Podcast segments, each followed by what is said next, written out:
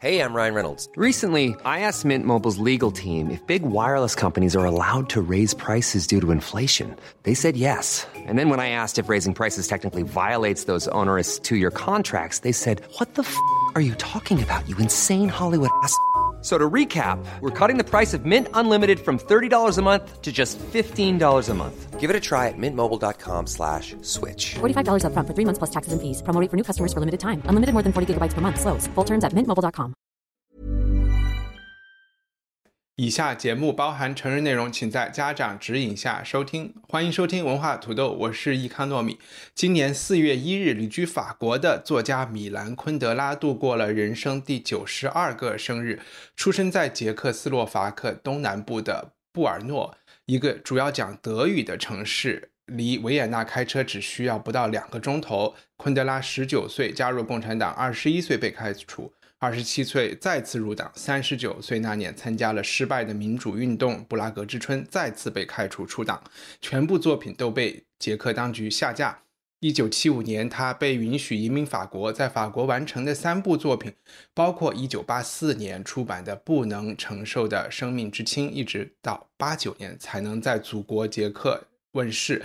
九零年代之后，昆德拉开始用法文写作。我们今天误读会要讨论的作品《不朽》是他一九八八年创作，一九九零年出版的。它是昆德拉最长的一部小说作品。在他自己的书中说，这本书就是在《不朽》这本书里，他说这本书才真的配得上“不能承受生命之轻”这个名字。呃，而且在很多意义上，这本书也是在昆德拉和欧洲历史的分水岭上。不朽的写作和出版横跨了共产主义在东欧瓦解的前后，同时也是作者最后一本用捷克语写完成的小说。呃，大英百科全书说这本小说是关于艺术创作的，豆瓣图书说这本书是关于人死后留在世间的记忆的，亚马逊书店说这是一本探索不朽这个话题的小说，维基百科说这本书是关于阿涅斯、保罗和劳拉这三个人的关系的。谷歌图书说，昆德拉在这本书里想创造的 Agnes 就像福楼拜的包法利夫人，托尔斯泰的安娜是让作者着迷和神往的一种存在。今天和我们一起讨论不朽读后感的是从北京连线的高高和张雨林。大家好，大家好。我觉得我的准备工作就是写开场白。雨林能这次是轮到雨林选选书，其实你。我们是转了好大一个圈，转到昆德拉的身上，然后转到不朽的身上。你能就分享一下是怎么想的吗？呃，我有点忘记当时，反正转了一些圈。但是呢，选昆德拉，我觉得还是嗯挺有历史原因的吧。我觉得一个是小时候确实看过他的，可能大家都看一帆啊，高高还有好多听众朋友都看过他一些很很著名的，也很早翻译过来的，嗯，韩少功老师当时翻的一系列《生命中不能承受之轻》啊，嗯，还有其他的一些小说，而且改编成改编成电影那个布拉格，这叫《布拉格之春》是吧？那电影。啊，比诺什也很有丹尼丹尼的路易斯啊，对，然后还有比诺什，对，嗯，也很有名，所以他不是一个特别陌生的选择。当时我后来去巴黎嘛，等于巴黎人也很迷他，嗯，就我在巴黎上学的期间，那也有很多讨论昆德拉的，或者是呃阅读昆德拉的朋友，呃，但是呢，就是一直我还没有特别一个机缘去读过的是他最后用。嗯，捷克语又开始用捷克语写作，然后写的这个不朽。而且有意思的是，我特别想读一些，嗯，我当时提的是《笑忘录》和不朽，是吧？嗯，还是就是说，比如说像生活在别呃生活在别处、玩笑呃生命中不能承受之心、告别圆舞曲等等。他早期的我们都读过，从《笑忘录》和不朽，就大家说是他开始渐渐的就深入到一种更哲学的。嗯，更哲学的这个语境当中去，嗯，不像之前那种有一种稍微明显一点的政治感，就有一种跟他的参加的这些革命、跟他的祖国、跟他的流亡背景，呃，更明就是说呃相关紧紧相关的东西。虽然他自己后来就是很拒绝，觉得自己是一个流氓流亡作者，他总说自己是好像最近说的是，他虽然重新去做了捷克人。但是他说在采访的时候，他还是把自己叫做法国作家，他认为他自己的作品应该是法国文学。嗯，所以我特别好奇，因为这还是蛮新进的一个一个采访，他一个声称，我觉得肯定跟他后期的作品是有关系的。但是他最晚比较后期的作品，就这个著名的这个代表作，我还没读过，所以我就说咱们应该来读这个《不朽》。OK，、嗯其实我简单的介绍一下昆德拉的生平，然后我们可以聊一下。我也其实挺好奇，就是说，作为我有一种感觉，在豆瓣上，米兰昆德拉好像是一种，就是对于文艺青年来说，特别是不能不能承受生命之轻，有一种偶像的那种存在，就好像人人都读过。但是我也是初中的时候读过，但是你问我记得这本书的什么呢？好像就是记得 男女关系啊，这个，然后也许就是初中的少年读书的时候，觉得哇，还就是终于有一本名著，然后还有一点黄啊，然后学校里也还还好像在那个年代能能让大家大家买。嗯，OK，我简单的介绍一下昆德拉的生平，其实大家都能找到的。我我其实主要说一下，可能他的作品一般就会分成早中晚期，我们简单的说，那早期就是他在捷克呃写的那一部那一系列的作品，都是在算了，我讲不出来他发生的年代，应该是布拉格之春前后的一些跟政治话题有关的。然后他离开，我觉得他生命中有一些。事情是很值得去研究的，就是我们都知道哈维尔，呃，也是布拉格之春的领袖性的人物、知识分子。那个时候，他和哈维尔应该是有一些争论的，呃，就是昆德拉是主张，因为我们刚才也听到他是共产主义者嘛，几呃几次都是入党再离党。那他是希望改革的，他是属于改进、循序渐进的这种改良派。那哈维尔可能是更激、更激进的这种民主派。那他七五年的时候，我们说他离开法国，当时有一个背景，就是他应该是对捷克共产党的改良彻底失败了，呃，彻底失望了。然后他去了法国，然后在法国写的那几部，可能有三部作品。呃，是不是有消亡录？有那个告别的派对，然后有不能承受，这些作品可能就是更中期的，能够体现出他对哲学的更多的探索。我们读的这一本九零年的，就是这一个时期最后一本捷克语的。然后晚期的作品，其实我一一本都没有读过，它是关就是都是法文创作的。然后他在法国也是好像很长时间都是当的。呃，大学老师吧，教世界文学的。另外，我觉得关于他的，我不知道刚才雨林提到的他最近的采访，是不是因为去年他被授予了卡夫卡奖？可能是对，是一个捷克的那个卡夫卡的一个什么一个基金会颁布的这个奖。然后以前阎连克还是谁也得过。我觉得一个很好奇的事情，也是雨林提到的。就是说，捷克作家，我在看那个大英百科全书里介绍捷克文学的时候，一直没有看到卡夫卡，然后觉得哎，好奇怪，是我记错了吗？卡夫卡不是捷克人，是奥地利人嘛？然后我就去搜卡夫卡，他的所有作品都是归纳在德国文学下的，就是因为捷克这个国家的奇怪的历史。呃，刚才我专门提到昆德拉出生的那个城市，呃。他是在二战前是，也就是他出生的那个年代，其实是一个德语城市，它还是属于那种神圣罗马帝国或者是所谓的波西米亚，在那个文化背景下的。虽然昆德拉是用德语写作的，所以这也里边就是一个比较有趣的事情，就是我我一直以为就是捷克作家一说到就是卡夫卡，然后昆德拉，但是可能有一些就是更学究的讨论里。卡夫卡是没有放在捷克文学下的，然后我又看到卡夫卡奖又发给了昆德拉，就觉得嗯还挺有趣的。我不知道这个有没有趣，这就是一个小插曲。然后他生命中另外一个插曲，我觉得可能和我们的这个书不朽也有关系，就是在奥运会零八年那一年，呃，我们知道其实东欧包括东德还有这些前共产主义国家。都在开放档案，然后在这个开放档案过程中，捷克也有一个基金会是去研究这些的，就把昆德拉给人肉出来了，说他曾经在当学生的时候告密过一个他的舍宿舍的舍友，然后说那个告密是成功的，也是符合事实的。那个人确实是一个国外间谍，忘记是西德还是美国的间谍，然后被判狱入狱了好好几十年。那这件事情被挖出来之后，呃，昆德拉是矢口否认，然后也有一大批诺贝尔奖得主站出来替他说话，觉得这个是有人想搞黑、搞臭他。这就让我想起了，就是有的时候，一就是比如说巧合，也是这本书里会讲的一个小小的事情，真的是有可能会影响到，它会代替你的很多东西成为不朽。其实我觉得公允的说，在很多圈，大家调查之后都觉得这件事情是真的，但是。好像呃，也因正因如此，给昆德拉带来了不很多，就是名誉上的一些很大的损失，也是因为他自己的态度。当然，我们的读者里，我相信特别粉他的人会分成两派，我也不太想站队，这个就可以待会儿讨论一下吧。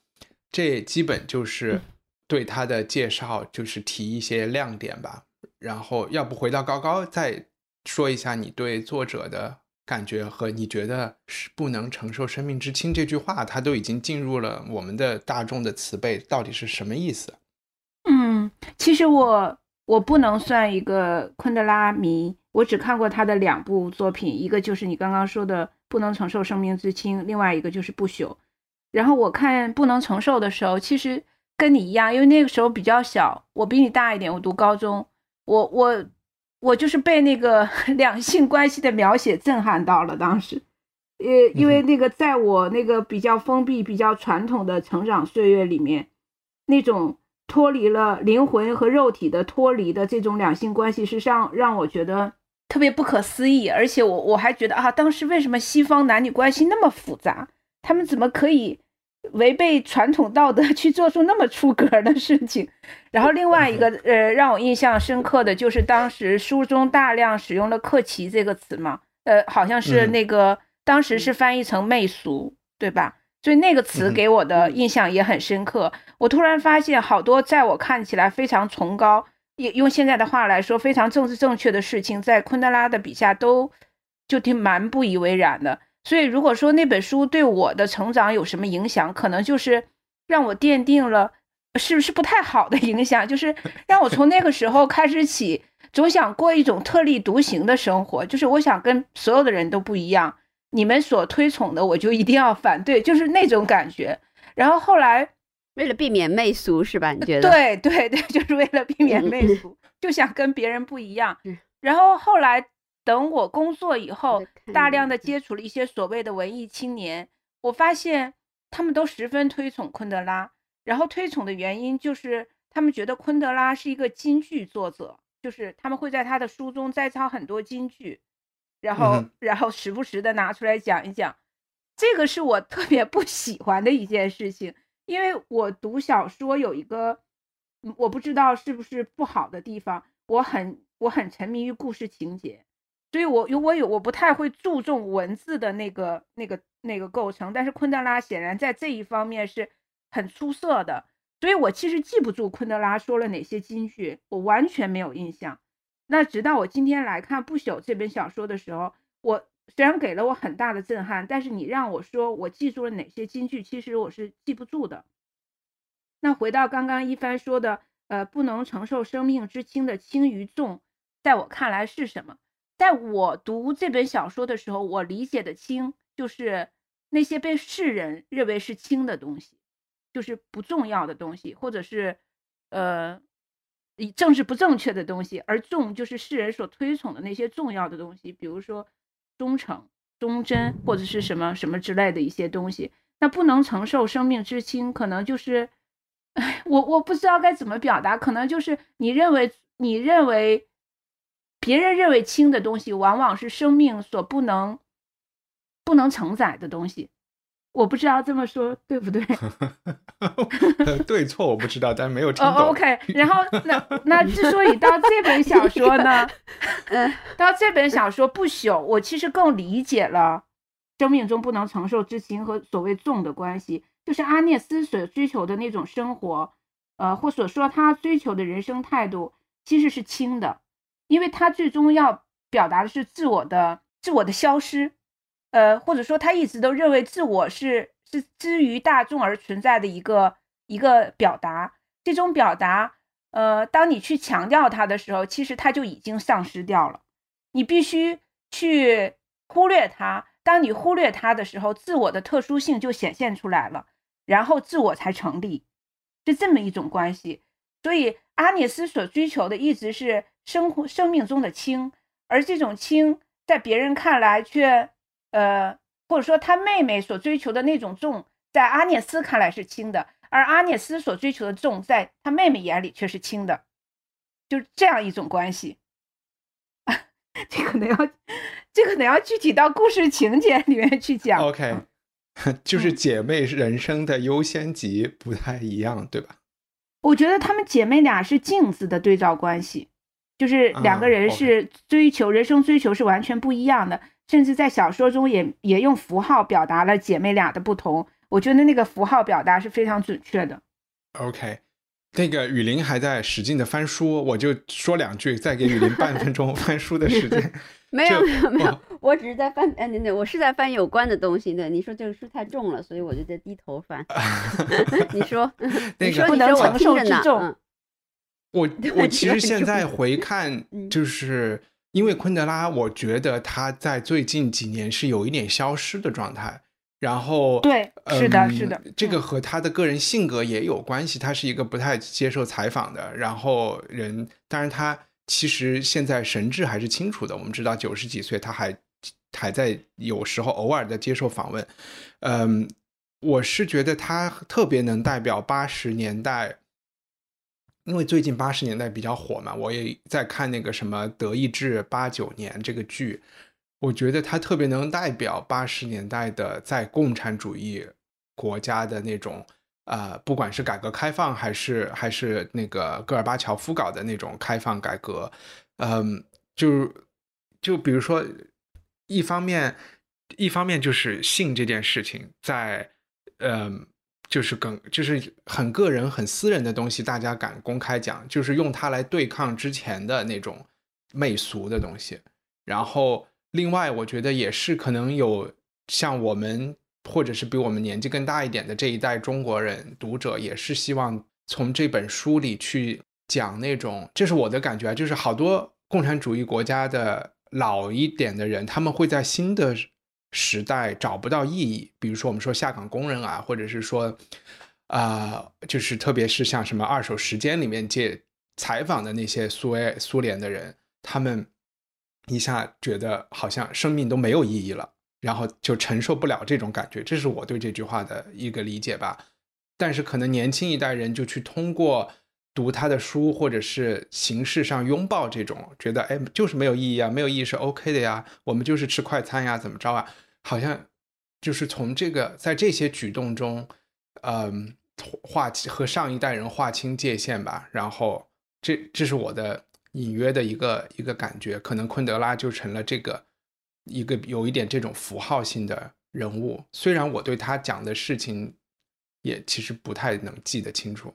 啊，转转给雨林。呃，我我我想一下，我觉得八九十年代之前昆德拉很风靡的时候，还有一个原因是那个时候大家读《生命不能承受之轻》的时候，会在里面看到很多政治表达。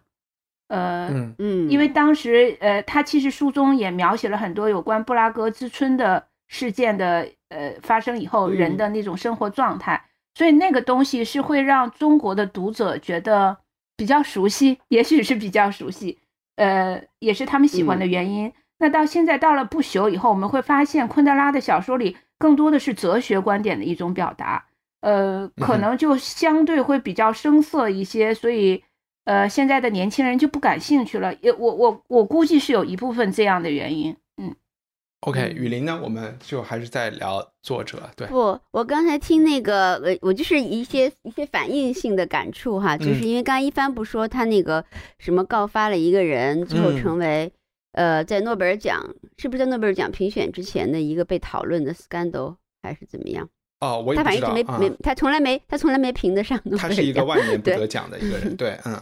呃，对对对。然后我觉得呢，就是，嗯，其实这个事情就像昆德拉自己的小说一样，我我对这我对你提到这觉得特别有意思，因为这个事情，呃，你在那个 scandal 的语境里，就你刚刚说的，它是一个一个政治和新闻的语境，对吧？嗯那因为昆德拉因为做过告发者，告发了跟而且不知道这群泼脏水的人是不是就是实际上是西方人，可能是嗯某种意义上的打引号的，就是说嗯。或者当时站在嗯冷战另一侧的人，对吧？因为西方呃昆德拉告发了一个间谍，一个西方间谍。就但是呢，就是这样的这样的评述，它可能是成立的。我并不说这件事是假的，但我觉得每件事情在人生中就是很奇妙。呃，你并除了它这个政治性和新闻性的一面，它毕竟有它小说性的一面，对吧？也可能仅仅是因为 不能仅仅是因为啊，也可能就是这个人是他的情敌，或怎么样，就是说有有有有错综复杂的这个，就是说你个体生活当中很荒谬的，就像他说那些所有这本书里谈到所有的插曲一样，就很荒谬的原因，很就是你你你你你可能当时没有把它。作为一个政治和新闻性的题材去对待的一个个体生活的原因，对那个人可能就是在宿舍里用了他的热水，然后，对 对，anyway，对，你看，就是说这个，但是呢，也不是随时都可能发生。嗯，就是因为昆德拉有这么一个捷克的背，这个捷克的背景确实也起了作用，对吧？因为我们大学生活中好像就没那么多间谍可告发，对吧？我们即使恨一个情敌，可能也 不能随便告发一个人就变成一个间，就是一个间谍了，那也很少。所以就是他现在也许会有啊，呃，对，国足的背景，嗯，对，就是他这个国足的背景和他，对，就是他是和时代的背景，然后可能也促使他就产生了一种。最早小说的那种魅力吧，就是个体生活的荒谬感和这个和这个时代政治的一种一种交错，一种穿越而过，或者是一种一直扑面而来的东西。所以我觉得，第一个我是这个感触，我觉得你说那小事件特别像他像他小说的一个隐喻，整体最后在他的命运中居然实现了，不，居然发生了这样一件事情。我还想说什么？跟啊，对对对，就是那我其实查的资料跟后面的我们要讲的有关，所以。可以放在后面再说，对，可以放，或者是我现在说一点点，因为前几天很热议的一个，也不是前几天了哈，前一阵子很热议的，是因为中文翻过来的，我发到群里了，你们可以看一下。OK，就是就是出了一本书嘛，就米兰昆德拉一种作家人生，嗯，呃，是一个 u n v d i k i One，就是呃，这个是一个法国人写的，然后在这个作家圈里好像还蛮被人称道的，呃。就是他可能，我就非常简化的说，因为这个书写的还蛮蛮用心的，是一不薄的书，所以他可能呃有一点就是他尽量避免去进入昆德拉自己生活的事实，而根据他文本的事实再再重新阐释他的世界。当然也有一些难以避免，你会你会联系上一些生活的事实，但它不是一个作家生平事实或者是译文要 一就是那个译文要事的一个汇集的感觉，嗯。所以呢，这个还蛮受人称道的。然后我觉得，当然这个书很厚，我觉得有刚刚高高提到，我一帆也提到，就是说他你们的第一读感都是因为年轻，很少这种，呃，名著就是谈的都是爱情啊，呃，色情啊，或者是呃欲望生活呀这些方面。然后这个这个文章里其实事实上是说到的，就是这本书里面他。他其实谈到了，在昆德拉的文本森林中，情爱生活是以是以小是昆德拉以小说为武器探索存在的起点。然后他还分了几类几类的这个类型啊，就一会儿我们肯定能够用到这种类型学。就是说，他他分了那种在抒情，因为我我的这个部分鲁本鲁本斯那部分也是分了类型的。他认为，就是纵观昆德拉所有的创作，那么他有几类这种这种代表性的人物，可能是肯定是从男性角度来说的。是在抒情时代，是愚蠢、可笑、幼稚的年轻人，在爱的人身上找寻自己幻想中的形象。其实，爱人和世界是他自己的一个镜面投射。然后，只有在抒情世界崩塌之后，然后就对应的是史诗的女性追求者。就是说，这个人这时候在女性和男性身上寻求的，就不是自己想象和情绪的投射，而是对方本身的客观存在和趣味。所以态度上，昆德拉对前者是惋惜、嘲讽、鄙视为主，而对后者，他称为真正的放纵者，他献上了最高的敬意和赞赏，就是那个高高觉得怎么他们能干这样的事情，我觉得有一点，他就是这种这种感觉，嗯，所以他而且他说，代理出现了真正的呃抒情世界崩塌了之后，真正的放纵者和放荡者出现了，小说才得以诞生。说昆德拉的小说是反抒情的，嗯，诗歌的抒情时代对应着有激情但绝对愚蠢的年轻人，对此加以摒弃之后，真正值得赞美的成年人诞生了。这时候对应的就是他的这个小说时代，嗯，所以他就是喜欢就是唐璜、情圣，就是卡萨诺瓦这种。对，我觉得他比那个可能比唐璜和卡萨诺瓦简单的那种，呃，胜利者心理学还有更深刻的一种。反讽的那种意味，我觉得就是你说他的态度也也是比较暧昧的。呃，他的态度就这样，就纯粹反抒情的呀，他不认为反抒情。我明白啊，OK，嗯嗯嗯嗯嗯。哎，那我们说一圈，大家对就是觉得这本小说，其实刚才我们说有三个主要人物啊，有这些呃姐妹的关系啊，其实这本书特别呃。又絮叨又杂乱的，我们待会儿会分每个人讲他其中的一部分故事线索。但在这个之前，就是可不可以讲一讲，你们觉得这本书是关于不朽的吗？讲的，然后你们觉得，就你读了之后，你觉得它是关于什么的？然后你你们整体的感觉是觉得这本书读起来怎么样？我先说吧，嗯。我我我当然，我觉得这本书是关于不朽的，而且这个词在书中出现过很多次，特别是在对于歌德和他的情人的那一段描写中，呃，他其实蛮清楚的诠释了作者所理解的不朽和大众所理解不朽之间的不同。那当然，作者所理解的不朽，在这个小说另外一个人物阿涅斯的身上可能会体现的更为明显一些。你呃，第二个问题，你说读这本书是吗？就是整体感觉评价读后感觉得好看吗？然后怎么？嗯，如果按照我以往的阅读经验，其实这本小说并不是一个叙事性很强的小说，它不是一个故事情节会引人入胜的一个小说。那可能在我以往的阅读经验里，我不会觉得这种小说会很吸引我。但是呢，我在看这本小说的时候，其实我会体会到一种很被触动的感觉。当然，这种被触动很大程度来自于我对这个小说中的一位主角阿涅斯的喜爱，所以我等于在读这本小说的时候，我一直在追随着阿涅斯的脚步往下走。那这个这个阅读过程就不会觉得枯燥，反而一次一次的会让我特别受触动。当然，从单纯的阅读上来讲，我不觉得它是一个会比较容易阅读的文本。网上有人说这种小说写法叫做道路型小说，就是它会不同，有很多很多小的分叉岔出去。但是我想，如果一个有着很丰富阅读经验的读者，可能呃不会被这种道路型的文本所迷惑，你还是会找到作者一直想表达的那条主线。而且你是觉得是有这么一条主线的，是吧？而且它就是关于不朽。OK，我觉得是有。嗯，雨雨林呢？呃，我还是挺喜欢这本小说的，就是喜欢的原因可能是。作者的一个一个态度吧，嗯然后作者的就是言说这个人性真相的一个勇气，然后呢，还有他，因为因为思考不朽这个问题的，肯定是一些就是可死的类别，像我们人一样，对，要不然不朽作为概念是不成立的，因为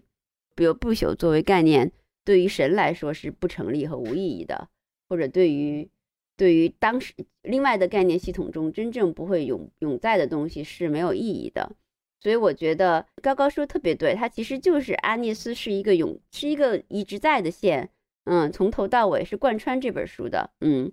包括我要就刚刚到我要讲的那本鲁本斯的部分，它也是其实也是安就是反复的映射这个阿涅斯他的生活生和死。嗯，某种意义上，虽然虽然其实他有很多哲学，但是还是挺打动我的。也就是因为他敢于思考这些关于人的身体欲望和死亡的真相问题吧。说的虽然很大，但是而且敢于这样说出来，嗯，尽量不媚俗的说出来，这个也不太容易。嗯嗯，我觉得我就站，就是为了讨论稍微。别开生面一点，我就提一点反方的意见。我其实这本书我看了两遍，就是因为没看懂。然后我也我我比较同意，看完以后，我觉得阿涅斯这个人物塑造是比较能够让我喜欢的一个人，或者是或觉得他是一个，比如说和这一群人里谁要见面吃个饭，我觉得啊，阿涅斯是一个我还挺愿意见的人，其他的那些人我未必对他们有那么大兴趣。但是我对作者的写作方式，我觉得他语言非常非常好，就是他的语言别出心裁，但是我总有一种在一个特别。布尔乔亚中产阶级的一个晚餐会上，听一些大学教授啊，听一些中产的知识分子在聊天，然后发表一些人人生感悟，然后这些人生感悟基本都是没有什么，我没有觉得有特别强的原创性，都是从不同的地方。就是其实都是熟悉的观点和熟悉的，可能是在知识分子或者是这种圈子里属于说不上陈词滥调，但是没有什么新意的话。作者又是把这些东西随时都在溢出来，这种观点就是他在讲什么的时候都可以插一句这个，插一句那个，以至于我就会觉得啊，每句话都很有意思，但放在一起我就觉得挺乱的，就不知道他到底想说什么的感觉。这我觉得会有一点影响。就如果说他晚期、中后期的东西是偏于这种，我就会觉得其实有一点，在他新的生活环境，就是比如说巴呃，也不一定是巴黎了，就是在法国，在西方的这种知识分子圈子里，我就会觉得也不不敢用俗气这个词啊，就是但是有一点点这种感觉，就是好像不是很能沉下心来，更更像是一个。对话录或者是一个电视上想做的一个呃很精彩的十三幺，或者是这种感觉，但不是一个就好像没有感觉真正交流到了什么东西。有一就是如果为了批评而批评的话，你们你们嗯反反正我不是这种感觉，我还是挺呃就是我还是觉得。还是挺比起你得跟别的小说比吧，我觉得还是一个挺好的小说。我举一个例子啊，我举一个例子，就是我不知道你说的是什么。它肯定是比较，它肯定结构上是不一样，它不是一个完有完有就是特别容易的，就是呃惯常的叙事或者特别有聚集力的一个一个结构。嗯，我觉得我可以从就是嗯我负责的这趴的人物的里面来举一些例子。其实我觉得结构是很。很有趣的，因为它还需要你去思索挖掘。我我是反而觉得，比如说，我就开始讲我这一趴吧。呃，我来，因为这篇小说里我们分成了三三个部分，一部分是当代的呃一些人物，然后就是保罗他的老婆阿涅斯，然后老婆的妹妹劳拉，劳拉的老公叫 Bernard，呃，围绕这一群人的。一个故事，然后高高来讲穿插进来的歌德那一 part 的故事，然后雨林来讲后面出现的和他们生活中我们后来发现有交集的另外一个叫鲁本斯，绰号鲁本斯。我是讲歌德的吗？我 sorry，我一直以为我要讲阿涅斯。你可以讲劳拉，你可以讲劳拉，那你讲劳拉吧。嗯啊，好的好的。呃，所以一帆，你继续你刚刚讲的，就是我其实我就是想说，比如说。那高高待会儿在讲劳拉的时候，你就我们可能会看到劳拉是一个他讨厌的那他就是一个很讨厌现代社会的人嘛，然后一个不那么喜欢资本主美国之资本主义的人，他不喜欢呃不喜欢快餐，不喜欢街上的嘈杂，不喜欢呃不喜欢这不喜欢那，我就觉得这个就是一个富民同志，就没什么特别，就没有什么特别的地方。OK，那阿涅斯是这样吧？不是劳拉吧？劳拉是他妹妹啊，对，他妹妹是很入世的人。嗯，啊，阿涅斯是这样啊。呃，我我我来大概说，就是我们重新整理一下，就是结构化一下。其实这本小说呢，有两个半部分组成吧。在当代这一部分呢，主线是阿涅斯和他的家庭。和她家庭的组成成员，比如说她的丈夫保罗，她的妻子，呃，她的妹妹劳拉，当然她还有一个女儿，名字我忘了。然后他们是一条线，那另外一条线呢，就是歌德和他的情人贝迪娜，呃，贝廷娜还是贝蒂娜，呃，这是一条线。然后还有一个半条线呢，是鲁本斯那条线，对吧？嗯嗯，主要是故事是大大概这两条半线。那其实。核心的组成就是我说我一直说我很喜欢的阿涅斯，我想应该是这本小说的女主人公。呃，刚刚一帆说她是一个呃那个法国版的复明，西方版的复明，我我其实不太认可哈。就是我觉得阿涅斯是一个，如果用比较白话的来讲，解释一下，复明是我爱我家里那老头啊，就很爱发牢骚的一个人。想呢，嗯嗯嗯，好啊，我觉得阿涅斯是一个，呃，用用白话讲，阿涅斯是一个蛮出世的人，而他的妹妹劳拉就是另外一种很入世的人，呃。阿涅斯的出世是表达在他对人群一直保持着一种疏离感，甚至包括呃对社会，甚至对家庭，他也保持着这样一个巨大的一个疏离感。嗯，然后当然这个在一帆看来就是 觉得他这儿看不惯，那儿看不惯。但是我想，阿涅斯其实是一个非常有天赋的人，就是正如他妹妹讲，他其实是一个呃学数学的，他本可以在他的那个领域去做到非常优秀。但是他最终选择成为一个普通的上班族，呃，他很沉寂在自己的世界里面，他对这个世界和自己的关系也有很深刻的理解。比如说，他常常觉得，呃，自我这个东西是是一个很奇妙的东西。可能大众会觉得，如果你想表达自我，你就必须要在自我身上去递去添加很多标签儿。而而阿涅斯恰恰相反，他觉得人只有摘掉所有标签以后，你才能看到真正的自我。所以也正是因为他这种这种核心的人生观，或者说我们叫哲学观，导致了阿涅斯对所有的一切都是保持着一种疏离感。当然，这种疏离感很有可能是因为他的童年，他的父亲对他造成的影响。在这种疏离感的驱使之下，其实她也谈不上对自己的丈夫保罗有多深的爱。甚至对他的妹妹，他也是出于那种责任大于，呃，大于爱爱的那种感觉。甚至他有一点讨厌他妹妹。当然，他妹妹也也一直拿他当成一个竞争对手来对待。所以阿涅斯一直想逃离。当然，最终他也逃离了。呃，不幸的是，他在逃的逃离的过程中，呃，出了车祸死亡了。然后他妹妹就接替了阿涅斯，成为在俗世生活中的阿涅斯的一个翻版型的存在。她跟阿涅斯的老公保罗结婚了，然后去是呃跟她的女儿老公生活在一起，投入了兴致勃勃的生活当中。呃，这就是大概阿涅斯这一条线的一个主要的故事情节。呃，你们还有什么想补充的吗？呃，挺多的，我们可以讨论一下。因为我其实觉得，其实我们这么介绍故事情节的时候，给给读者、给听众一个印象。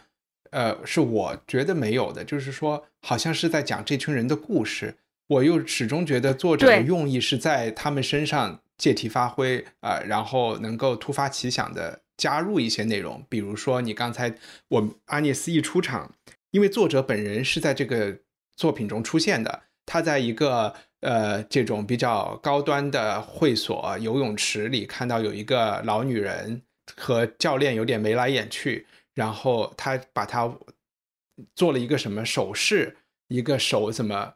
怎么挥到挥起来的一个手势，然后引起了他的注意，然后他就有长篇大论的议论关于一个一个手势，好像我们觉得是这个女人的一个手势，但其实他后来屡次提到，就是这个就这个动作本身是人类。他就讲嘛，有几十亿人，但是一共能有多少种动作呢？所以每一种动作、每一个眼神、每一个表情，其实都是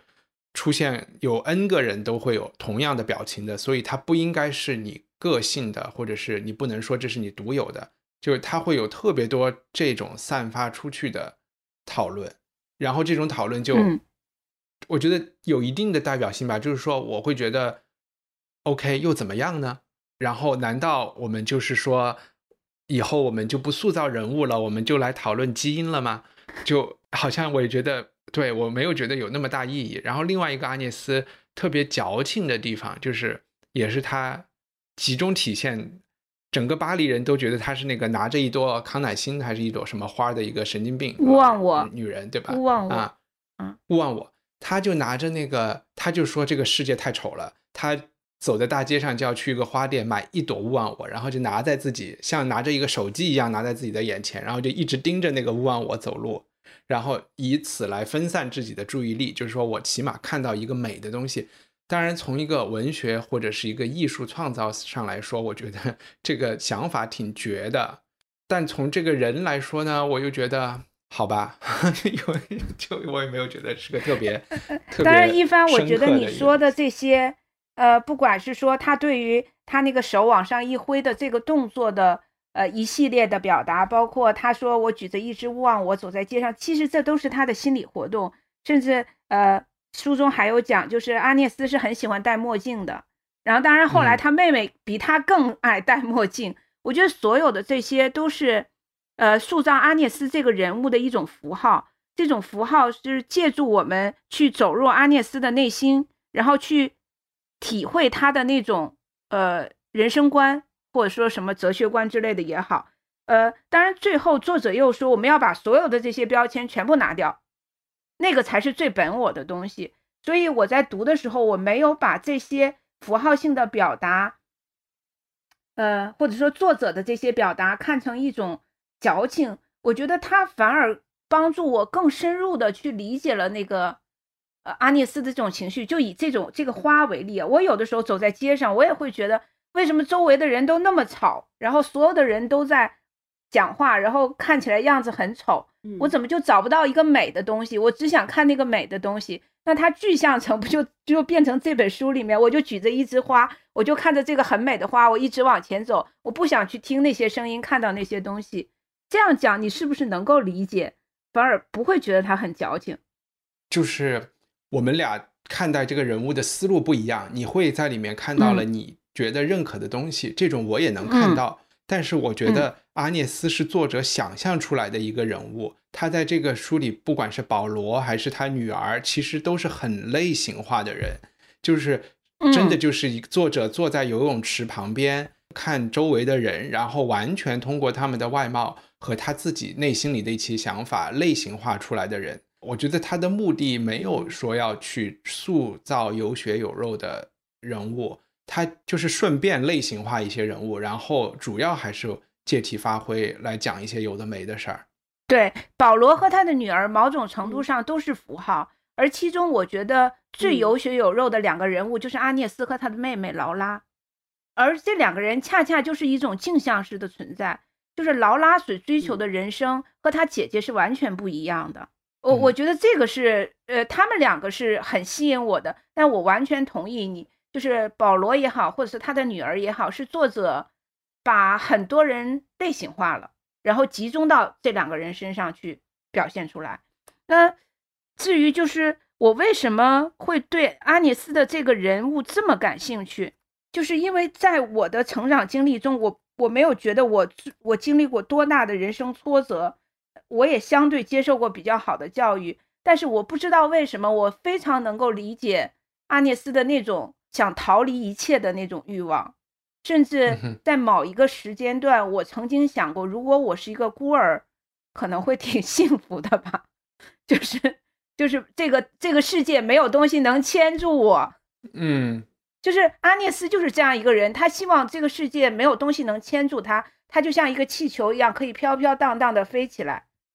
OK，雨雨林聊一聊这一这这一群人的这些事儿，有什么想讲？我我分配到的任务是最后鲁本斯的一部分哈，但实际上它跟前面所有部分都有关系。对，我觉得一方面一帆说的呢，就不不，他那个鲁本斯那部分有一点想要总结一下这个他要表达的总体概念的意味，对对。但所以说一帆刚刚讲那个呢，不是全无道理，就是但是我觉得没有关系，就是他不一定每本小说都是要塑造有血有肉的人物。嗯嗯，对，因为人的血肉固然重要，但但跟血肉相关的，呃，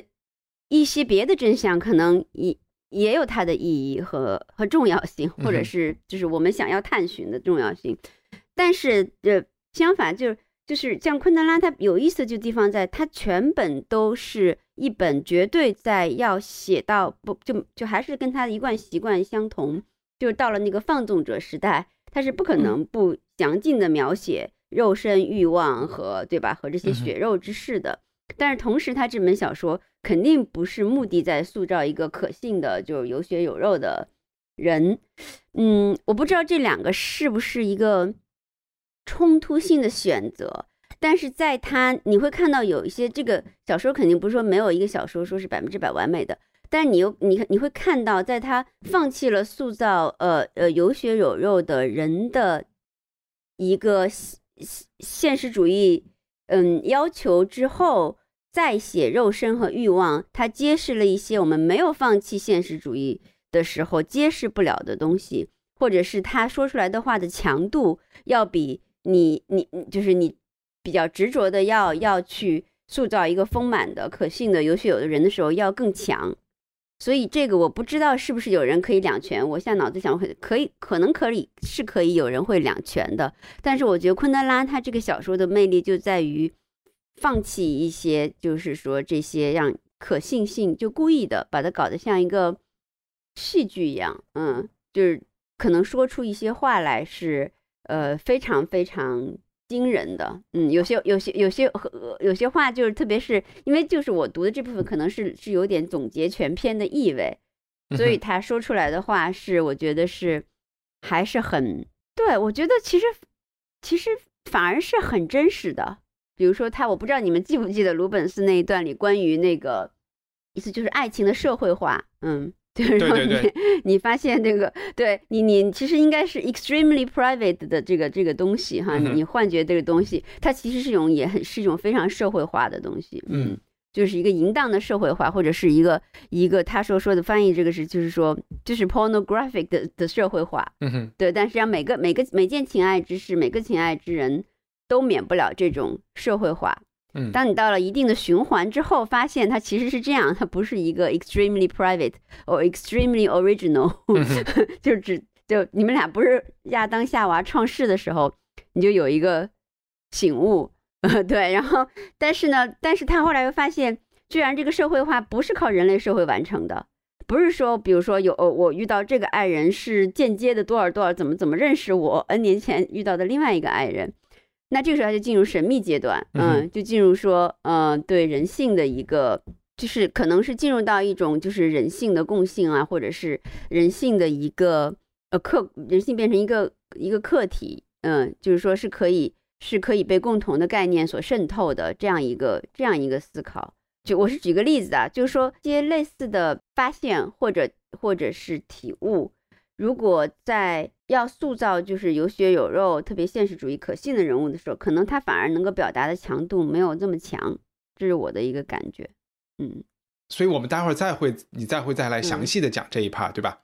对对对对，你先讲。我我同意雨林说的，就是雨林的那一部分里，他可能通至少是通过雨林的叙述是有一个我觉得还比较成立的观点和特别我起码我觉得很有新意的观点。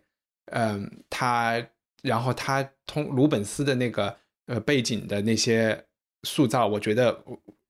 为他表达这些观点也就够了，就没有那么强的要求。我们就不要去扯阿涅斯这个事情了，我只是说提一些不同的声音而已啊。嗯，是我我讲一讲这个歌德这边是吗？歌德，嗯，OK。然后在这个书里，就是我们在当代的生活中有一些篇章，就啊吧唧就跳到了。呃，浪漫主义时期的德国讲到了歌德，那作者对歌德是是首先是一个非常他很崇拜歌德，他专门讲歌德是一个前无古人后无来者的，他自己歌德是一个文艺复兴人，然后又学了很多手艺，然后在很多领域都有很强的造诣，然后他同时好像稍微有点觉得好像世界上现在我们对歌德的理解。就仅仅是把他当成一个诗人是有一些不足的，他觉得他是欧洲的历史的中心，国家的一个中心人物，一个起承转折的这么这么一个人。好像说歌德最开始还去学了炼金术啊，就是说他是从一个从炼金术到科学家的这么一个过渡，整个整个欧洲历史从那种愚昧走向理性的一个。当然，我觉得这个也是一种抽象化的一个总结了。主要他想讲的呢，就是说我们觉得歌德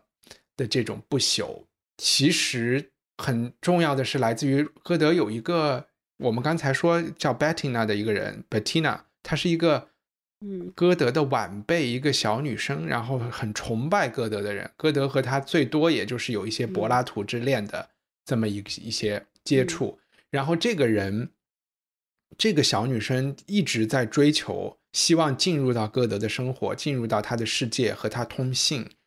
甚至希望得到他的爱。歌德没有给他的爱，但是这些都不重要，因为最后他保留和篡改了大量他和歌德的书信集，被后人拿来当文献。所以，我们对歌德的很多理解和，比如说要去参考歌德的同代人对歌德的看法，有大量八卦和这种意见是来自于这个叫 Bettina 的这个女人的。那本来这个人就是一个贵族小姐，她人生是不值一提的，在。我们讲的这种世俗的这个，嗯，成就上面，但是就正因为她好像像一个，呃，像一个寄生虫一样的，好像吸附在了歌德的身上，可以去他去影响了歌歌德的历史书写，所以歌德有一点倒栽在了这个女人身上的这种感觉啊，好像特别倒霉。其实想讲的是一种这种历史，就是说你。因为歌德还在这个篇章中海和海明威有很多对话，因为海明威也是一个好像个人生活上以及这个就是刚才雨林说的，为什么海明威的这些事情又被就是昆德拉，我们刚才说他告密的这件事情，就是一件偶然的小事情，就是影响了他的清白。海明威可能也是，然后比如说我们说的那个。那个法国导演叫叫什么来着？导演就是那个和十三岁小小小女孩发生性关系。波兰斯基，他不是法国波兰导演，波兰斯基，巴黎。啊，OK，波兰斯基也是一样的。米德米兰生的昆德拉也声援过波兰斯基，就是说，呃，然后现在 Me Too 有一堆这么多人都是在这些就是另外的事情上和他事业无关的事情上，但是和他翻了船嘛。对对对，和他就是这些不用不用避讳，所以米兰昆德拉他整个小说体系是在写这种跟肉体和欲望有关的事情，这些事情就永远是这样的插曲。对，等我再说，因为鲁本斯那部分说了这个插曲的重要性。就是歌德对海明威说：“你一旦死了以后，你就会遭，你就会受到永恒的审判啊！世人对你的。”就像我们刚才介绍昆德拉的，对你的那个兴趣，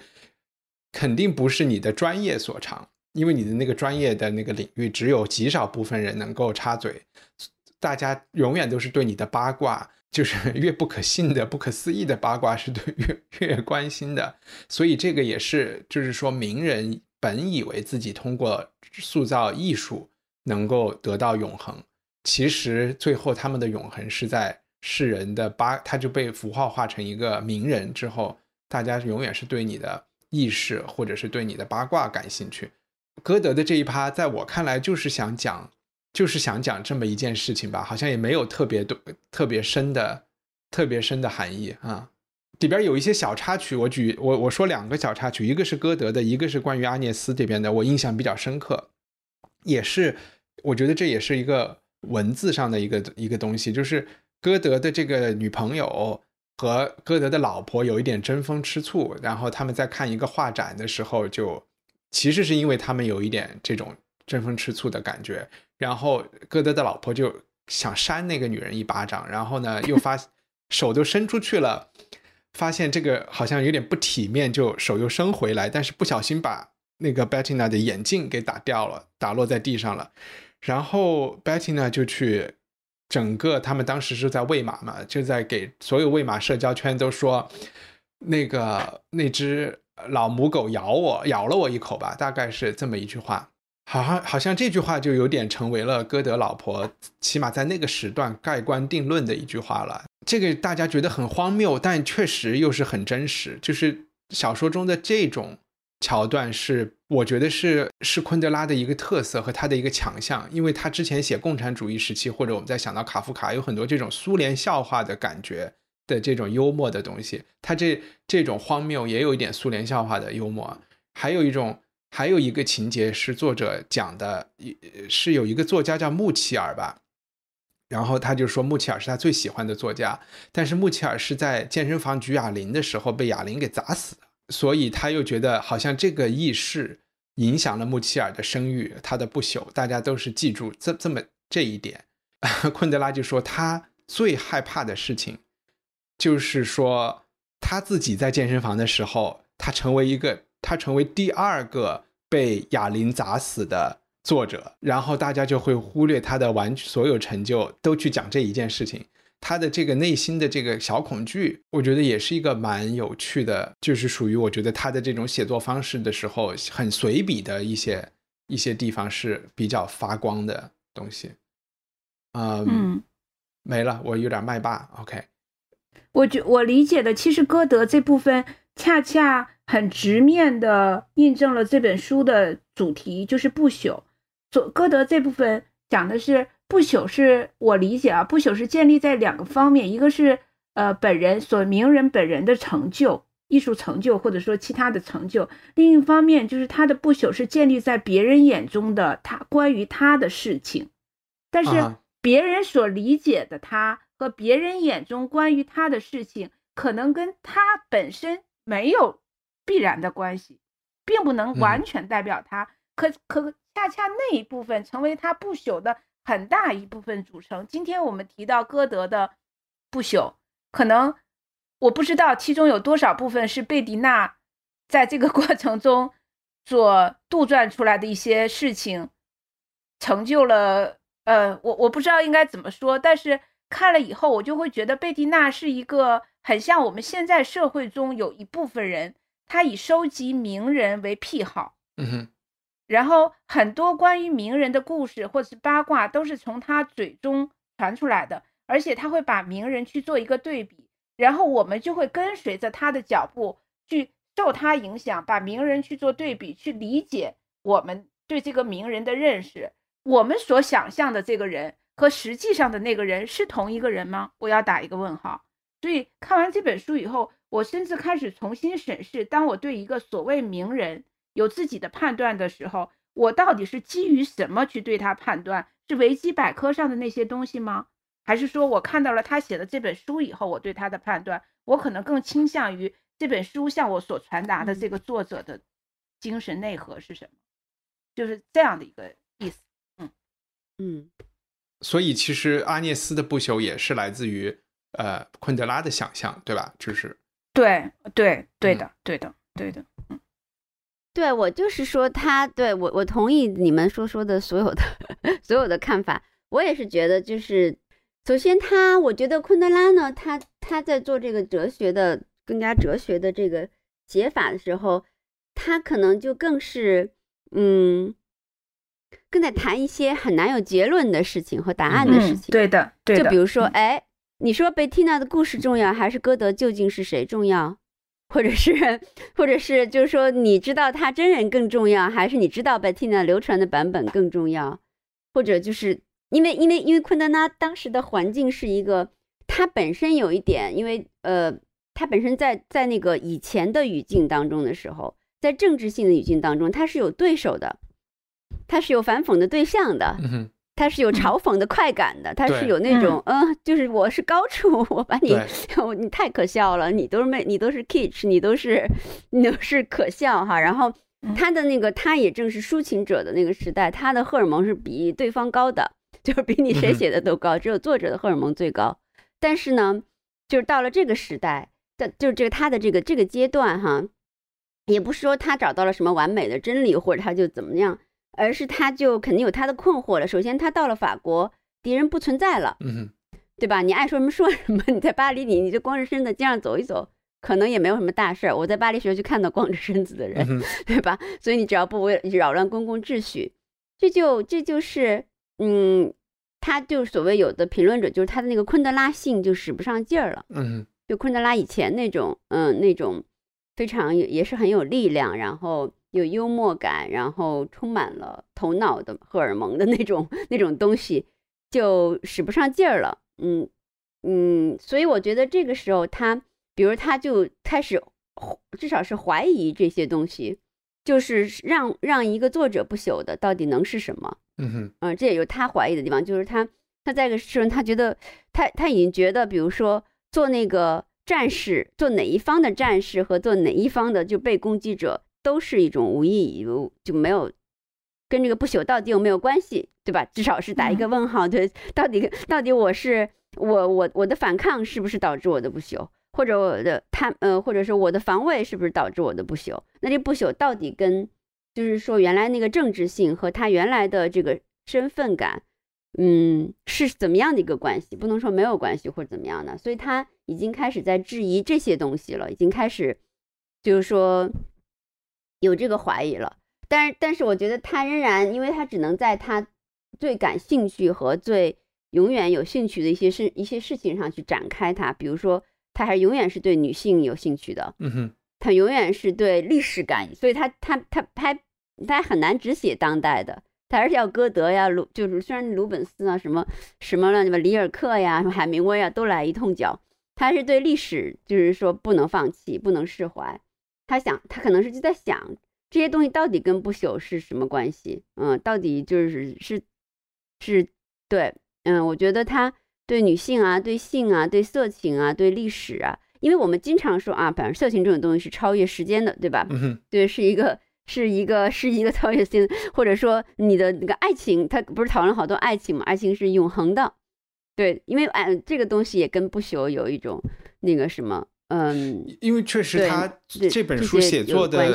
那个时代，在不管就是好像大家都觉得是一个那种历史的终结嘛，就是柏林墙倒了以后，嗯，可能他也会觉得好多那种以前的攻击对象和给人意义的那些东西，马上就会眼看着就成为了一个背景噪音，已经没有什么意义了。不过，嗯，现在又晚了三十年以后，你再看，其实意识形态的对立啊，这个社会又转向到了一个冷战时期的那种感觉。说不定，其实米兰昆德拉的，就是偏向这种，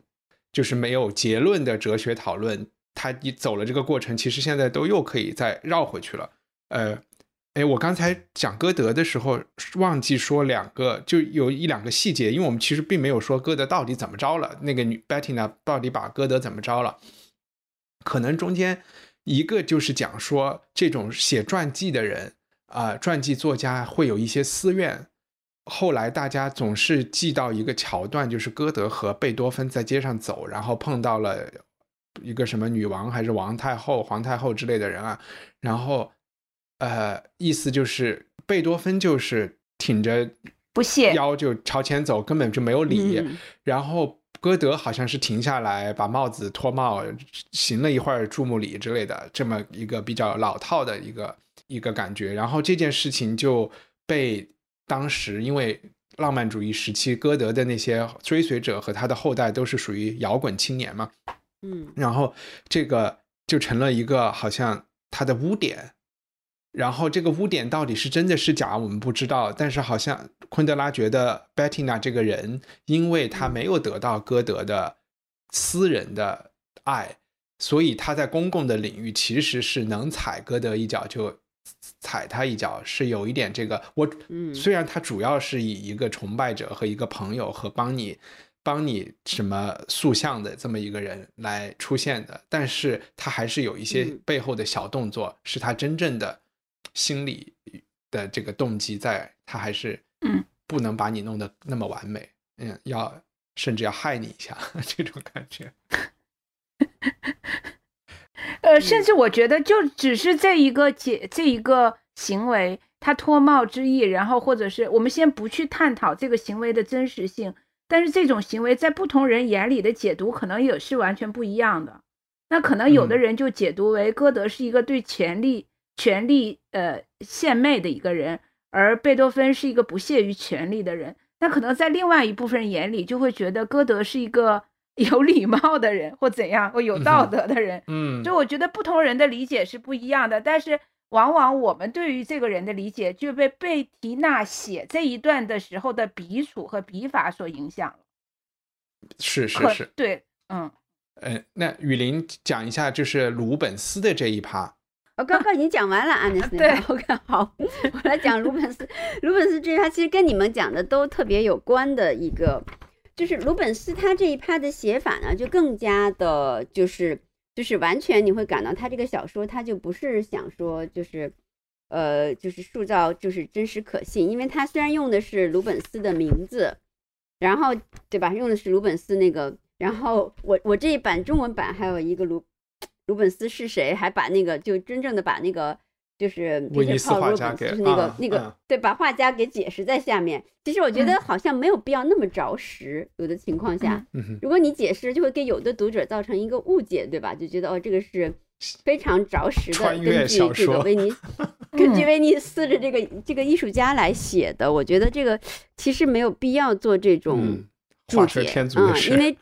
对，因为这个鲁本斯他肯定是跟那个人有一些牵连，嗯哼，因为他有他绘画的事情，讲了很多绘画的事情，讲了艺术市场的事情，讲了他在罗马在美术馆里他的一些，讲了艺术史上的很多事情。但艺术史也超越了当时鲁本斯，一直讲到很晚，讲到现代主义，对吧？嗯嗯嗯。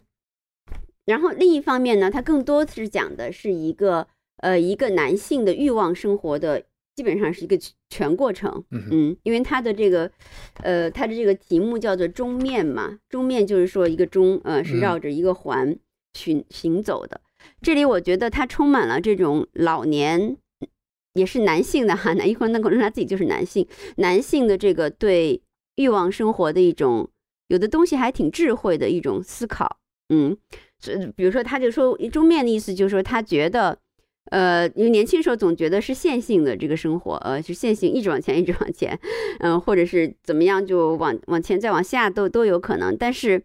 嗯，但是实际上就是生活是一个绕着的，就是会有很多 deja vu 的情况出现，嗯哼，就是像像法国人说的 deja vu，就有一点这样子，或者有很多出戏的时刻出现。嗯哼，你在这个场景中，你突然就看到自己在做这件事，像是你在观看某一个历史时刻的发生的事情，嗯，所以这这大概就是这个这个这一部分的一个非常概括性的讲法。那么这个这个里面也很类似的吧，就像那本评论昆德拉说什么分为抒情阶段和史诗性的追求女人的阶段，这昆德拉那呃这个那个小说里的话哈，嗯，这个也把这个男性的这种把男性的这种情爱生活就分为几个很明显的阶段，他花了一大好多笔墨来写，我就大概讲一下。就是说，他的第一个时期应该叫做 比较逗，这个叫沉默寡言的田径运动时期，嗯哼，就是那种完全被荷尔蒙充满了，就说不出话来的这个动作动作片时期。他这个完全是讲的是这个时期是就是为了听众嗯清楚是讲的做爱时的 style 方嗯式是吧？他用，嗯，他用的是非常具体的，跟、跟这个性行为有关的这些比喻，但是他其实表现了男性对女性欲望心理的整个过程。OK，就是说，这个比如说这个沉默寡言的田忌运动时期，其实就是也也说不出太多话来。当时看见美女，就是心里充满了别的念头，就没有什么，就是没有什么要别的，就是再说，呃，嗯，然后第二个呢是隐喻时期，就是他可以开始渐渐的喜欢用一些曲折的就比喻的方式来表达他的欲求。然后就到了第三个时期，可能他年纪更长，他就有这个淫秽的真话时期，就就可能敢嗯于说出他的欲求，或者跟他的欲望对象交流这种欲求。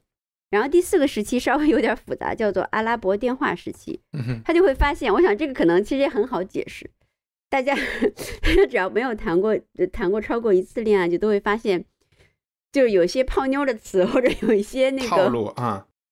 对，是有套路的，但是但是呢，其实我觉得这里面很微妙，就不是说这个表达套路的人就没有一颗真心，嗯。他他他就是他就是就是，所以说现在这个阿拉阿拉伯电话意思就是说一一个一个传就传回来了，嗯结果就哎，那不是我那天跟那个姑娘说的这个比喻，结果好像又被又被另外一个姑娘传回来了，就这个意思，就是说在一个小社会里，一个小的就是人际范围当中，呃，你会发现已经出现这种其实就是一种小范围的社会化。其实你嗯的、你的、你的那种对爱情和和那个情爱所幻想的独一性和独创性和开天辟地的感觉，是一个荒谬的事情。嗯，然后这个阿拉伯电话期呃过了以后呢，就是到了最最后一个时期，就是神秘时期了。神秘时期你就会发现，呃，比如说十几年后，你走到非洲。突然发现一个女人在跟你做爱，或者是爱你的表达情感的时候，说了一句跟你十岁的时候在什么荷兰小城市听到的一一模一样的话。嗯那这个时候他就明白，就怎么也不可能说这个非洲的女人跟这荷兰的女人这么年龄啊、时间、空间差别下，他们会有什么？看过同样的 A 片，就是 他们会有什么社太社会性的一个交流？嗯，这样他就对人性的总体产生了一个就就也是一种荒谬感，就是无非是其实也是一些可类型化和可概括的东西，就是说可能一个女性。在一定年龄、一定情境、一定气氛下，对她所欲求的男性，就很容易讲出一句这样，就有可能某种类型的女性就会讲出某种类型的话。嗯嗯，所以这就是他这个呃神秘史，他就说，哎，这个可能是跟上帝造人啊。对他这个鲁本斯当然就想到了这个上帝嘛，啊，他就是说，嗯，他就有了一种宗教感，他就本来是一个呃信，就是说不不相信上帝的人，他就开始相信上帝了。他感到自身跟上帝消融在一种神秘的结合里面啊，这就是好。他整个呢就把把这个圈儿写完以后呢，他还就加了一一到后面并不是结束。这个圈儿大概总结完之后呢，他就表达了一些他自己的想法，比如这个里面哈，他说他他说他生活的重心所在不是在公众生活中，而在私生活中，嗯，不是这这就是其实也表达了他对那种。呃，就是政治性有点荒谬感的一种，一种一种一种幻灭吧。嗯，他就说，呃，不是在是不是继续一种事业，而是在女人身边的成功。嗯，他甚至呃不去思索为什么女人恰巧是生活本身。嗯，然后接着呢，他就讲了他一些呃一个一次失败的婚姻离婚，然后又呃然后又开始，然后他后面这部分呢，我觉得主要是讨论两个话题，一个是爱情。嗯，就是爱情，因为在在在一个爱情，它是有有历史的一个东西，爱情不是一个 天生的概念。就是在爱情这个概念史当中，特别是欧洲人，欧洲人就在基督教以后给爱情赋予的这个东西，它是一个跟不朽相连的。嗯哼，就是爱情一定真正的爱是不朽的，那么肉体的欲望是瞬瞬时的，所以呢，他就一直在讨论这个这个爱情的不朽和跟嗯身体。欲望的一个关系，嗯，里面呢会渐差的讲到，他讲到一个非常重要的，他的整个小说也是跟整个小说基调有关系的，就说爱情的定义总会有一个共同点，爱情是某种基本因素，将生活变为命运。然后呢，就是说必须了解这种表面的矛盾状态，在爱情之外仍然存在爱情，就是在传统的那种呃不朽的爱情之外。呃，所以他就开始讲他，他后来离婚之后，他一直处于爱情之外的一个状况。然后呢，他就终于遇到了阿涅斯，这个就回来了。对他的这个像诗情弹演奏者，因为在荷兰绘画当中，这个 lute 就是嗯，大家都看过很多这个 lute 的形象。这个这个诗情，所谓的诗情，从古希腊罗马就有这个诗情，一直是欲望和呃爱情的一个积极的象征。啊，就不是那种，呃，就是一个积极的象征，所以咱们咱们在那个外面什么很多的里面都看到这个女人有一个诗情啊，或者是表表现她在，呃，怀念她的爱人啊，或者怎么样的。比如说维梅尔，他有一个著名的话叫做什么情书，呃，就是隐喻性的放了一个一个诗情在那儿，就是表现这种，嗯，这种爱情啊，所以他就把那个安涅斯看作是一个诗情演奏者，但他是一个真的就像高高说的，他是一个脱俗的存在。它不是一个传统那个传统爱情观的婚姻观里的存在，它是一个在爱情之外的爱情，然后这个爱情还相当相当的横在，就是说，嗯，就就是它一直就发展发展，但是随着这个鲁本斯有各种际遇呢，他都发现这个阿涅斯是一个挥之不去的永在的一个形象，直至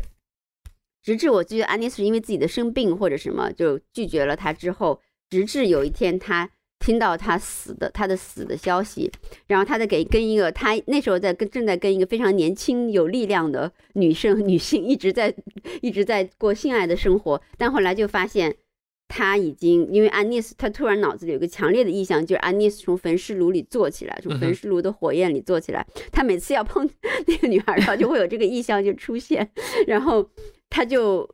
他就突然发现。他也觉得哦，我可能我等一等哈，这个意向就会消失，然后新的就可能性就会出现。他后来发现就是可能等不到了，就是没有再新的新的可能性再出现了。嗯，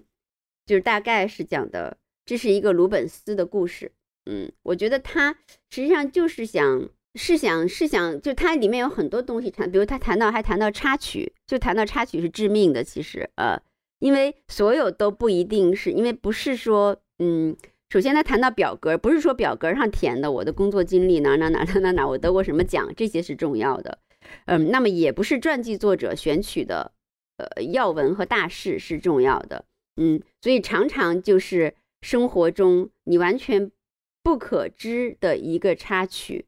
最后会演变成一个灾难性的事件，不不是灾难性，或者是一个非常重大的事件，嗯，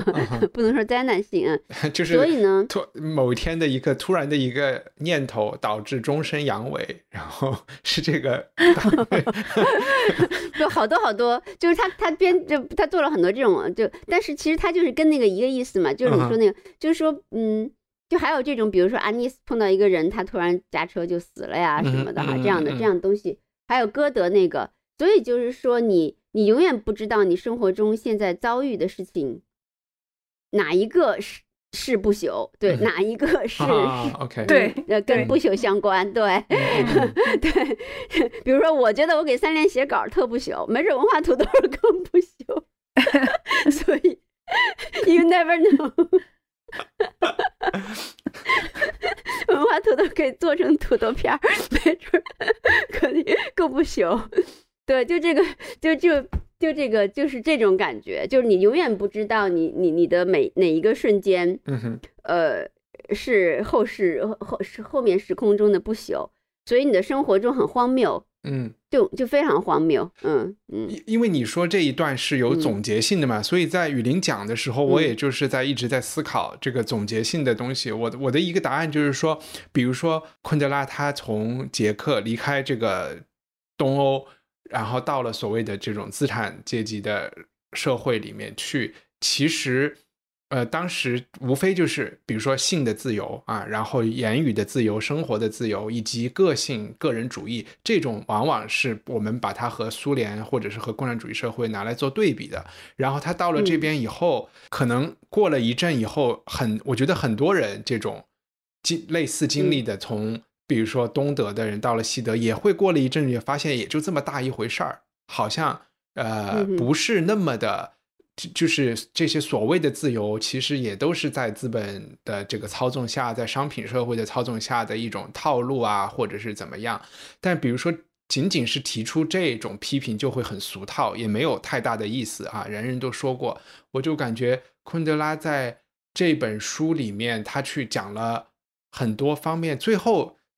就是雨林讲提的这一面里，你也提到神。就有一点点，就是从宗教的层面来讲这件事情，就无非就是说，我们之前提到的不朽的概念，有一个手势、一个表情的不朽，然后比如说有一个呃，在恋爱中或者是在在性爱中的一些一些言语啊、一些姿势啊，或者是一些想法，你就会，他不是最后就是点明了说，这些可能都是上帝。创造世界的时候就已经有的东西，然后人只是在不同的境遇和情况下折射出来嘛。然后就是这种理解的方式，就挺像基督教说的，就是反正就是上帝是都是神的一个体现，或者也不一定是基督教，就是每个处处都看到的是神，而不是不是一个个体，就是那种自个人主义。讲的那种个体，不要觉得这些都是我的、我的、我的，而是，嗯，而是都是神的、神的、神的，或者是历史的、历史的。他反正好像也把历史和上帝基本画了一个等号。对，反正他没脱离开这两个方面去讲这个事情，去想这个事情，至少，嗯嗯，不知道他认同什么，就就不知道。啊，对对对，反正我的一个感觉就是，可能他这是他对。因为就是就比如说我们说的这种什么消费主义啊，什么对资本主义过腻了的人，不是也有时候也是想西方也有人想要投奔苏联嘛，想要去当间谍嘛。然后这是一种方式，有一种就人可能就变得特别虚无。然后包括鲁本斯，可能他他也不是虚无，他就说我不要我画画画不成鲁本斯，我就去当卡萨诺瓦，我就去当唐皇。然后但是后来也会遇到问题，就是但另外一种。虚无和投奔共产主义一种虚无一种，另外一种就是投奔神啊，就是就是去从宗教的层面去理解或者找。我那个正好就非常自然的插播一个硬广，啊，你说，就因为谈到这个虚无，就真的是三联下一期那个挺好的，它就整本整本杂志的主题，他们还是挺勇敢的，整本杂志主题就叫无聊，嗯嗯，呃，然后大家可能从心理学、从科学、从病理学、从呃什么实际采访，然后呃，我是从我都只能写艺术史哈，就就写这种无聊，就跟你刚刚谈的，其实这个反我我是写的在现代主义以来，就是呃，也就是这种消费社会啊，这种我肯定是本着巴黎，我就着巴黎这个城市写的嘛，就是 ennui 法语那个词 ennui 厌倦，其实这是巴黎在现代以来大部分的文艺创作非常重要的一个。一个哲学性根基，对吧？存在主义的沙特写厌恶，甘缪对对，甘缪写局外人，然后，然后比如说那那那新浪潮就是就是这就是中产阶级生活，然后整个六八年学生运动都是因为这个的那篇那篇那个口号一样的文章写的就是 La France s'ennuie，嗯，就是法国法兰西厌倦了，嗯，然后还最后有一句很重的话，就是说 Un pays peut périr。巴冷女就是说，一个一个厌倦可能让一个国家消亡。嗯，这种这种这种这种这种厌恶，对这种那个，然后就是里面还有很多口号，就是说要用，其实有点像昆德拉这个，他说要他们想用荒谬荒，他们想用一种荒谬来表达荒谬感，就他们生活中面对的这个荒谬感，他们想用荒谬，他们想要呃，就是就当然有很多口号式的话，我忘记了。我觉得就跟其实昆德拉在巴，因为他正好又是在巴黎这个社会当中，嗯，就是感受到的这些东西，就反正是有一种线索上的，实际上是是暗暗自吻合的。因为我我是突然，因为你说到这个无，就是这个我我才突然想起来，说到这个空虚，这是有一个暗合的，嗯，所以肯定是跟他昆德拉前面这种在在那个全共产主义国家的这个斗争性和到了。资本主义国家到了巴黎之后的一种感受，但奇妙，昆德拉这个人就是有趣有复杂性。他老先生回去当捷克公民了，又反而又说他的文学是法国文学，所以我觉得他比较好玩。嗯，就没搞定自己是谁，弄来弄去，嗯，最后挺好玩的。他，我就觉得你说的这种呃，对这种空虚和无聊的感受，其实我我刚才有提到，就是我觉得这是社会主义共产主义国家。或者是宗教国家，比如说我们想伊朗啊，就是这些，在这个环境中长大的人，然后再到西方，或者是整个社会在开放之后，比较表现会比较强的，就是呃，就更会感到对对对，一直就在迪士尼乐园旁边长大的一个人，就觉得这就是正正常，就是说，呃，好像之前。那个昆德拉不是讲克奇的时候也有讲，就是说这种多元社会，其实所有的事情都是克奇，都是呃，是说艳俗还是媚俗？媚俗就是说啊，嗯嗯，就就比如说苏联是有一个极大的集权中央媚俗啊，通过新闻联播或者是通过什么呃，通过他说的是就是相当于劳动呃五一劳动节的这个游行啊，就是这种集中的媚俗。然后大家就不去想太多，但是这种媚俗没有了以后，可能就空虚。他说在西方，就是所有的事情都是媚俗啊。然后呃，你看刑侦剧，刑侦剧也是也是媚俗的。然后你去看一个迪士尼乐园，也是媚俗的，就是每个都是套路，都是媚俗。但是相比之下，这些就相互抵消了。好像他是曾经有大概这么这么一个这么一个感觉吧，就是。我就会觉得，可能就是说，西方人对媚俗的那个免疫力和要稍微高一点。就是说，他因因为媚俗的东西实在是太多了。Anyway，可能又又说的不着调了。嗯，高高高，我觉得，嗯嗯，我我我我理解的媚俗也好，客气也好，好像跟一帆你理解的不太一样。因为我理解，我想我理解的就是米兰昆德拉所说的那种克奇，是一种，呃，崇高化某一种状态的感觉。比如说，他曾经说，呃，看当看见草坪上奔跑的孩子多美好啊，和所有的人类在一起，被草草被草地上奔跑的孩子们感动，多美好啊！就是他会把奔跑小孩奔跑这件事情崇高化，进而他觉得感动。这个行为是媚俗或者是客气，客气对。反而他对于那种真正的朴实的，比如说你在迪士尼乐园里玩的特别开心，然后你觉得特特有意思、特有劲，他他并不是批判这种。东西，这种是一个意思，就是你在迪士尼乐园里玩的开心的那一刻很开心是 OK 的，但是当你发了一个自拍以后，对，当你发了一个朋友圈以后，这个事情就客气了，就变得媚俗了，对对 对，对对对。我感觉，我感觉照你们这个方向说下去，所有发朋友圈就是一个客气的标准。对他就是，就我们这样吧，我可以说，我们录文化土豆不是客气的，但是我们如果截屏发了一个朋友圈。是啊，对，因为他他这个意思，不，我们现在是，我们现在就是纯交流带来的快感。我明白，我其实是觉得是是这样的，他是这个意思，就某种极端的意义上来说，是这个意思，是这个意思。嗯嗯，大家说的是对的。嗯，雨林刚才是举起书是想念一段吗？我没有啊，我就是觉得这个书里面还是好多可念的东西，我就在回味我当时画了杠的地儿。嗯，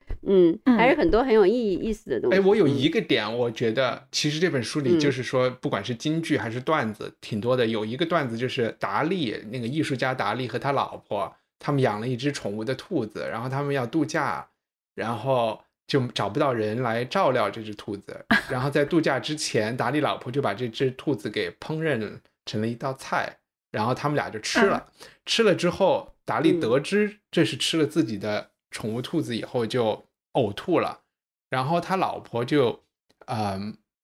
就觉得他就我的我爱我心爱之物化为了我身体的一部分，就挺好的。然后好像他也用这个来